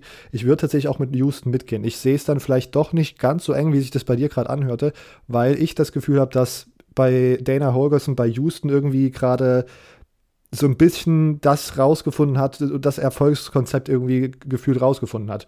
Die Offense ist weiterhin so stark, wie man das von Houston gewöhnt ist oder vermeintlich gewöhnt war. Und dann diese, diese Defense, die, wie du gemeint hast, schon äh, vielleicht jetzt nicht ähm, in den Stats tatsächlich wirklich 100% akkurat dargestellt ist, weil man vielleicht gegen das ein oder andere ähm, leicht äh, sch äh, schlechtere offensive Team gespielt hat oder einseitig offensive Team gespielt hat. Ähm, aber was man da so defensiv mitbekommt, macht das schon, ist das schon super interessant, wie gut Houston dieses Jahr ist. Ähm, deswegen bin ich tatsächlich mit den minus 13. Ja, würde ich tatsächlich auch mitgehen. Ich glaube aber, ECU kann es vielleicht eine gewisse Zeit offen gestalten. Das wäre so mein, mein Punkt dahinter, dass man da vielleicht eventuell ein gewisses offenes Gestalten in diesem ganzen Matchup hat. Aber ja, natürlich ja. Äh, ist Houston hier der Favorit, aber wir haben ja, du hast ja gerade so schön gesagt, man braucht vielleicht mal eine Alternative. Und warum nicht äh, ein schönes AAC-Duell? Sind ja wenigstens zwei Teams, die in der AAC bleiben. das stimmt. Ähm, wir sind dann also auch da einstimmig. Mal schauen, wie es jetzt beim nächsten Spiel aussieht. Wir gehen ein bisschen weiter Richtung Westen äh, in die Mountain West Conference, wo San Diego State, die mittlerweile auf Nummer 22 gerankt sind und 6 und 0 stehen, auf Air Force treffen, die 6 und 1 sind und auch äh, ein sehr aufwärtstrendendes Team sind, meiner Meinung nach. Lukas, auf was sollte man bei diesem Spiel achten? Ja, natürlich immer auf die, äh, auf die Mannschaften von den Academies, also Air Force, die Falcons spielen dieses Saison einfach eine gute Saison. Ja, das kann man genauso sagen. Man spielt vor allem gute Defense. Das müssen wir mal, müssen wir mal so festhalten. Also man stellt aktuell die Nummer 32 Defense im ganzen Land und gerade gegen den Lauf ist man verdammt gut. Also man lässt aktuell nur 91,3 Yards äh, gegen den Lauf zu und man hat unter anderem Navy schon gespielt. Also ein, ein klassisches äh, Triple Option Team, was normalerweise immer viel läuft, hat man schon geschlagen. Man konnte am letzten Wochenende die Boise State Broncos schlagen mit, sieben und, äh, mit äh, 24 zu 17, also mit einem Touchdown hat man Boise geschlagen. Und das liegt nicht nur an der Defense, nein, es liegt auch an der Offense, weil die Offense der Air Force Falcons funktioniert. Funktioniert in dem Sinne, dass man sagt, okay, du hast mit Brett Roberts deinen äh, Running Back, der mittlerweile schon, klar, in dem System sowieso, aber über 800 Yards auf dem Konto hat. Herr Sieg Daniels, dein Quarterback, der andere wichtige Runner in diesem System, das ist ja einfach bedingt durch das System eine wichtige Position, hat auch schon 500 Yards und die beiden haben zusammen combined 17 Touchdowns. Also das ist einfach eine wahnsinnige Stat, die die zwei auf den auf den äh, auf den Tisch bringen. Dazu dein Fullback noch mit über 200 Yards, dein Wide Receiver Micah Davis, ähm, den man bei den Wide Receivers gleich auch nochmal kurz hervorheben muss, aber der hat auch schon über 200 Yards. Also die funktionieren dieses Jahr unfassbar gut über den Boden. Sie haben zwar, das darf man so ein bisschen nicht vergessen, sie haben bisher jetzt nicht die großen Teams, aus der äh, aus der aus der West beziehungsweise aus der Mountain, Entschuldigung, aus der Mountain gespielt, aber du musst auch trotzdem erstmal Navy, Utah State, FAU, New Mexico, Wyoming und Boise schlagen. Das schaffst du auch mal nicht nur so im Vorbeigehen. Von daher absolut stark. Ich habe ihn eben noch mal angesprochen. Micah Davis ist auch deren Leading Receiver. Auch der hat schon 221 Yards und zwei Touchdowns. Ich finde ja die Averages pro Catch bei denen immer so schön. Der liegt bei 22,1 und der die Nummer 2 Brandon Lewis, der andere, liegt bei 26,9 Yards pro Catch. So viele hat er jetzt auch noch nicht. Hat nämlich bei 8 Receptions 215 Yards gemacht. Aber das ist immer, immer wieder gefährlich. Und das ist für Teams immer schwierig zu verteidigen. So, und jetzt kommen die San Diego State Aztecs. San Diego State steht auf der 1 in der West Division. Das ist aktuell das äh, beste Team in der West Division nicht nur was den Rekord angeht in der Division selbst, sondern auch was den Rekord angeht im Allgemeinen. Die stehen bei 6 und 0. Das ist die aktuelle, du hast glaube ich eben gesagt 22, oder? Mhm. Die, akt ja. die aktuelle 22 im AP-Poll. Und die treten auch genauso auf mit Siegen gegen Arizona, mit Siegen gegen Utah in der dritten Overtime, aber es war ein Sieg, mit ähm, Siegen gegen San Jose State am letzten Wochenende. Das war zwar auch ein bisschen knapp und auch in der zweifachen Overtime, aber sie gewinnt's. Und diese Mentalität musst du erstmal haben und ich glaube, diese Mentalität brauchen sie für dieses Spiel. Ähm, John Brookshire ähm, müsste, glaube ich, am Wochenende wieder starten auf Quarterback. Ähm, der hat bisher ja nicht so besonders gut gespielt. Wovon sie leben, ist Greg Bell, der Running Back. Das muss man einfach mal so sagen. Der trägt dieses Team aktuell. Der steht bei äh, fünf Touchdowns, 561 Yards. Also der war auch letzte Woche, glaube ich, ist er wieder mit tollen Läufen aufgefallen gegen San Jose State. Und ja, dazu noch die äh, beiden Wide Receiver Jesse Matthews und BG Busby und deren Start, äh, deren Starting Tight und aktuellen Leading Receiver Daniel Bellinger. Ähm, auch der ist ziemlich, ziemlich solide aktuell mit knapp 200 Yards, aber natürlich trägt die Defense. Das müssen wir einfach mal so festhalten. Wenn du deine Gegner bei aktuell 10, 14, 31 Punkten gegen Utah, das war jetzt das, das Ding nach oben, aber 21, 7, 13 Punkte hältst. Ja, also das ist die Stärke dieser beiden, dieses Teams und das ist auch echt ganz schön, weil es die Stärke von beiden Teams. Also wir, wir haben hier zwei Defenses, die wirklich, wirklich gut sind, die im Top 30 des gesamten College Football sind und dann haben wir nur die 158 Offense im ganzen Land gegen die Nummer 81 Offense im Land bei Air Force. Und ich glaube, hier haben wir auch unseren Key to win the game. Und das ist, wer bringt seine Offense besser auf den Platz? Und äh, Air Force ist nicht umsonst der aktuelle Favorit mit minus 3,5 Punkten. Ähm, und ich glaube tatsächlich, die werden das auch gewinnen und werden San Diego State hier die erste Niederlage ein, ein, äh, ein, einbringen, weil ähm, die Defense, die beiden Defenses werden sich wahrscheinlich nicht viel geben und äh, Air Force ist offensiv aktuell besser drauf. Äh, da sind wir tatsächlich diesmal all over the board äh, mit derselben, mit demselben Tipp. Ich gehe auch mit Air Force minus dreieinhalb. Ich glaube, die sind gerade irgendwie, also offensichtlich das beste Triple Option Team oder die beste Military Academy. Ähm, und wie die gerade einfach sozusagen auch, wie gesagt, vielleicht nicht die High-Class Mountain West Teams wegfegen, aber wie die souverän einfach dann auch Siege gegen zum Beispiel Boise holen, äh, das finde ich schon sehr beeindruckend. Und ich glaube, die sind gerade einfach in einer besseren Form vielleicht als San Diego State. Ähm, deswegen sehe ich tatsächlich hier auch die erste Niederlage für San Diego State und ein weiterer Sieg für Air Force. Ähm, okay, Lukas, vielen Dank, dass du wieder da warst und dass du uns deine Spiele mitgebracht hast.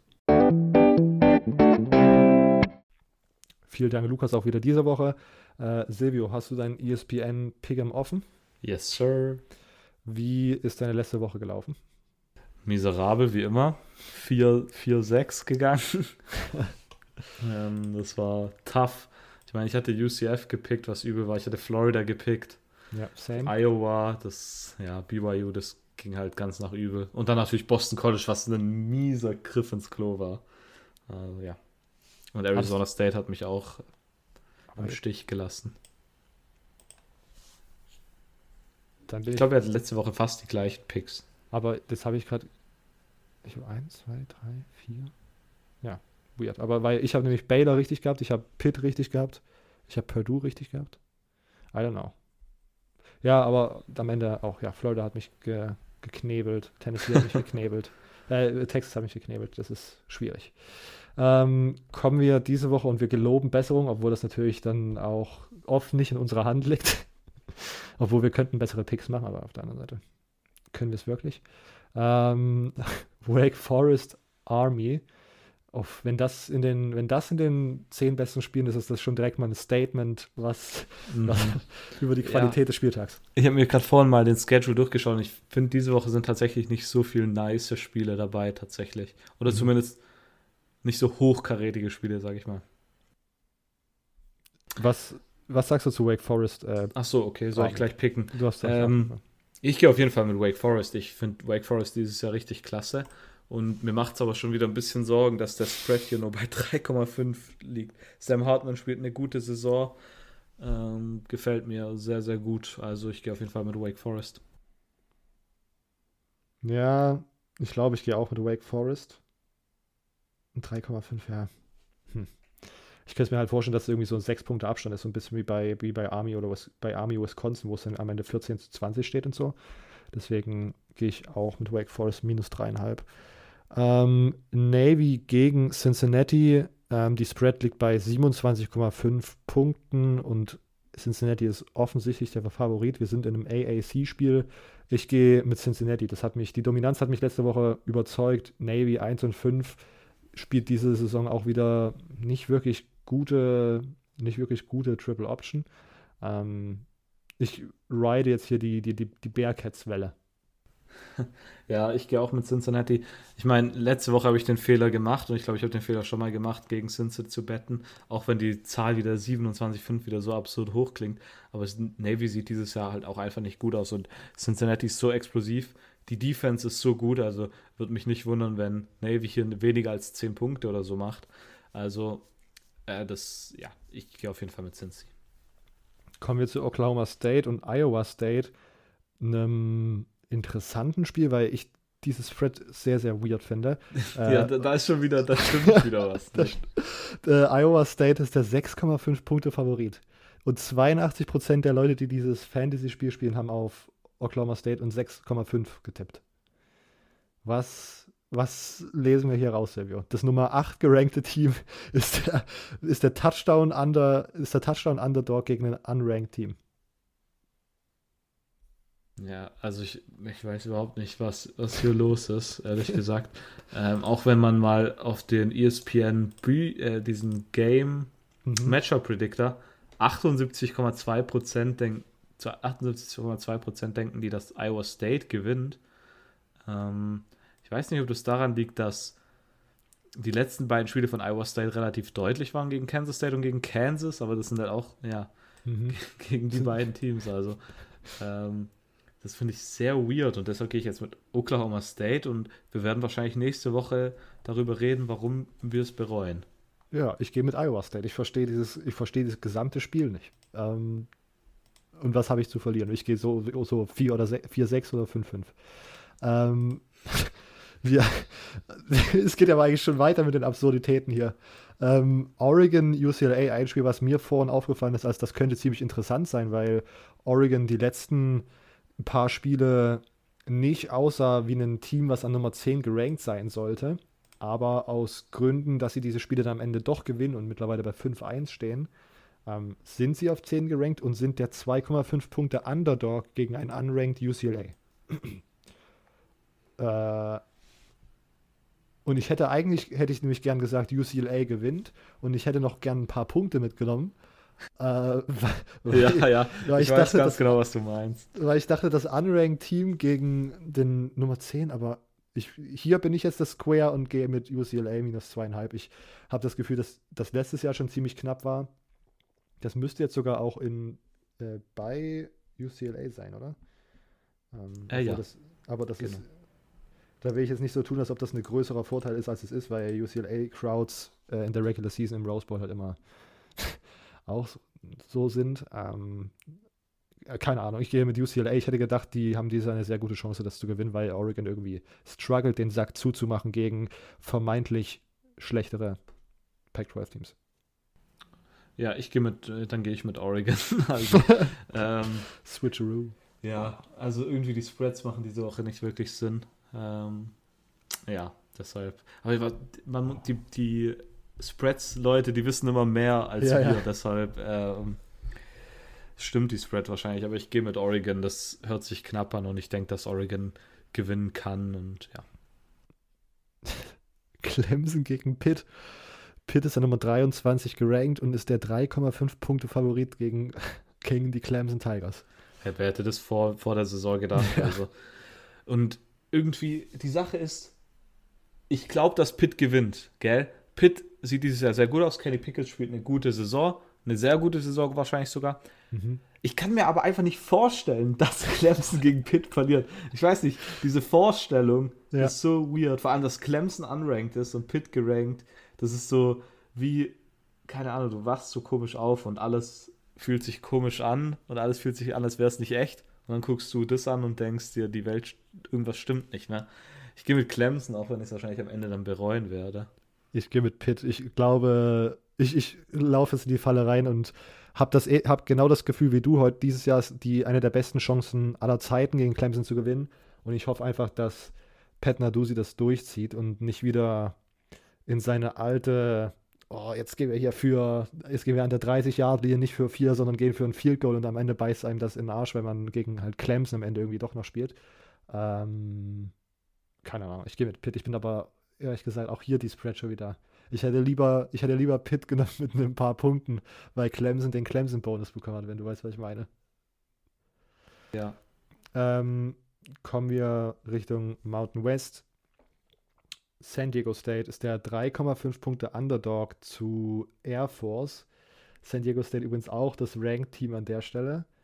Äh, absolut, absolut wildes, wildes Spiel. Ich gehe aber tatsächlich mit Air Force. Ich glaube, die Okay, dann gehe dann geh ich Ja. auf jeden Fall wieder mit San Diego State.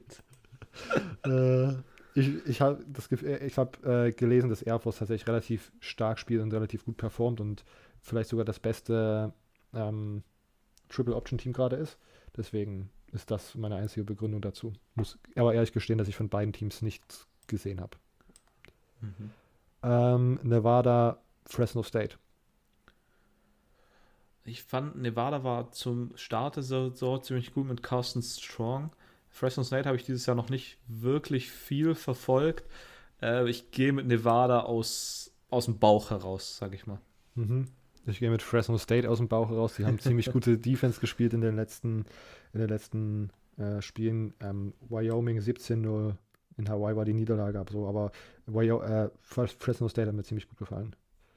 Ähm, weiter an der. Oh. Ich weiß gar nicht, ist das. Nee, das ist, glaube ich, bei Notre Dame wieder, oder? Ähm, US, USC gegen Notre Dame. Notre Dame äh, ist der 6,5 Punkte Favorit. Mhm. Ähm, ich gehe ich, ich gehe hier mit Notre Dame. Ähm, einfach damit Notre Dame das ähm, Case für Cincinnati boostet, Oh wenn ja. Notre Dame weiterhin gut spielt. Zum einen das und ja, US USC sah im letzten Spiel gegen äh, Utah überhaupt nicht gut aus, haben 42 zu 26 verloren, jetzt eine Bye Week gehabt und ich glaube einfach nicht, dass man da irgendwie ja, zurückbouncen kann. Auch wenn es natürlich ein Rivalry-Game ist, ein Spiel mit viel Tradition. Und da kann sieben Punkte schon drin sein, aber ich gehe trotzdem mit äh, Notre Dame. Ich gehe auch mit Notre Dame. Ähm, vor allen Dingen, ich kann mir einfach nicht vorstellen, dass man ohne Clay Helton oder mit diesem, mit diesem In-Season-Coaching-Wechsel halt, äh, I don't know. Ich, äh, da bin ich skeptisch. Wir bleiben, ich bleibe auch bei Notre Dame. Ähm, kommen wir zum Big Ten East Matchup Ohio State gegen Indiana. Ich, äh, Ohio State ist der 19,5 Punkte Favorit. Ich glaube, Ohio State gewinnt und ich glaube, Indiana unter Michael Penix ist gerade wirklich noch nicht am Boden angekommen. Ich glaube, Ohio State könnte, könnte eine Clown-Show abziehen. Clown-Show, ja, das unterschreibe ich so. Also, ja, ich glaube Ohio State, big, big, big, big. Und äh, jetzt NC State gegen Miami. Miami 2 und 4 äh, und der 3,5 Punkte Underdog. äh, Ja, ich, also, geb- ja. äh, ich will NC State nehmen und Mhm. fühle mich aber schon wieder so ein bisschen, keine Ahnung, es ist, ja, ich, ich, ich glaube an NC State. Wir beide underraten NC State. Ich glaube, du underratest NC State mehr als ich. Ähm, aber um ehrlich zu sein, NC State, Miami, das könnte auch schon wieder so ein Trap-Game sein, wo Miami dann den äh, unwahrscheinlichen Upset holt. Aber ich, drei, ich will jetzt nicht meinen Pick nicht direkt hinterfragen, nachdem ich ihn eingeloggt habe, deswegen minus dreieinhalb äh, NC State. Ja, ich bin auf jeden Fall bei dir und gehe mit NC State. Ähm, wie viele Punkte wird es bei Oregon UCLA geben? Hm, warte mal, ich gucke kurz, was das Over-Under ist, nur damit zur, zur Sicherheit Mhm. wir das haben. Wir haben ein Over-Under von 59. Ah, wobei, ich glaube, ich, es wird weniger. Ich gehe mal mit äh, 52. Ich gehe mit, mit 70. Wow, damn. Da tut's ja, lohnt sich ja wach zu bleiben für das Spiel. Ist, glaube ich, auch 21.30 Uhr oder erst. Ja. Ach, Nur. okay, ja, dann. Und sogar ESPN Player. Also ich bin, hat das sowieso Nice. schon auf meiner Liste schon. Okay, ja. Oh, das und Clemson, Clemson Pitt Second Screen dann auch? Ja, oder, oder Oklahoma State, Iowa State. Ja, das, also, na gut, vielleicht gibt es dann doch, äh, diese Spreads haben jetzt gerade mir den Ja, Spieltag wahrscheinlich ein bisschen das- attraktiver gemacht. Der, die 18 Uhr Slate ist halt ziemlich übel, sage ich mal.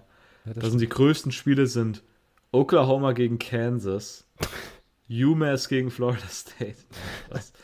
Äh, sonst Cincinnati gegen Navy, aber nicht das wirklich viel mehr. Dafür gibt es am Samstag zum Aufstehen Washington gegen Arizona. nicht, dass das ein gutes Spiel ist oder so. Pac-12 Shit Show. Ah, Michigan Northwestern könnte 18 Uhr interessant werden. Ich schaue jetzt gerade, ob ich irgendwas Interessantes für 18 Uhr finde. Aber eigentlich nicht.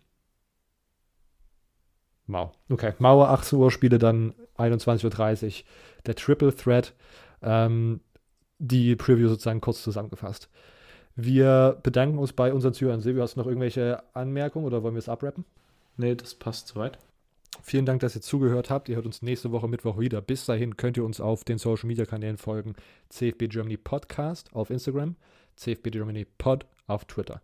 Da in deren Bios ist auch jeweils unsere Website verlinkt, cfbgermanypodcast.home.blog, ähm, wo ihr Infos findet, wie ihr uns unterstützen könnt, wie ihr uns supporten könnt.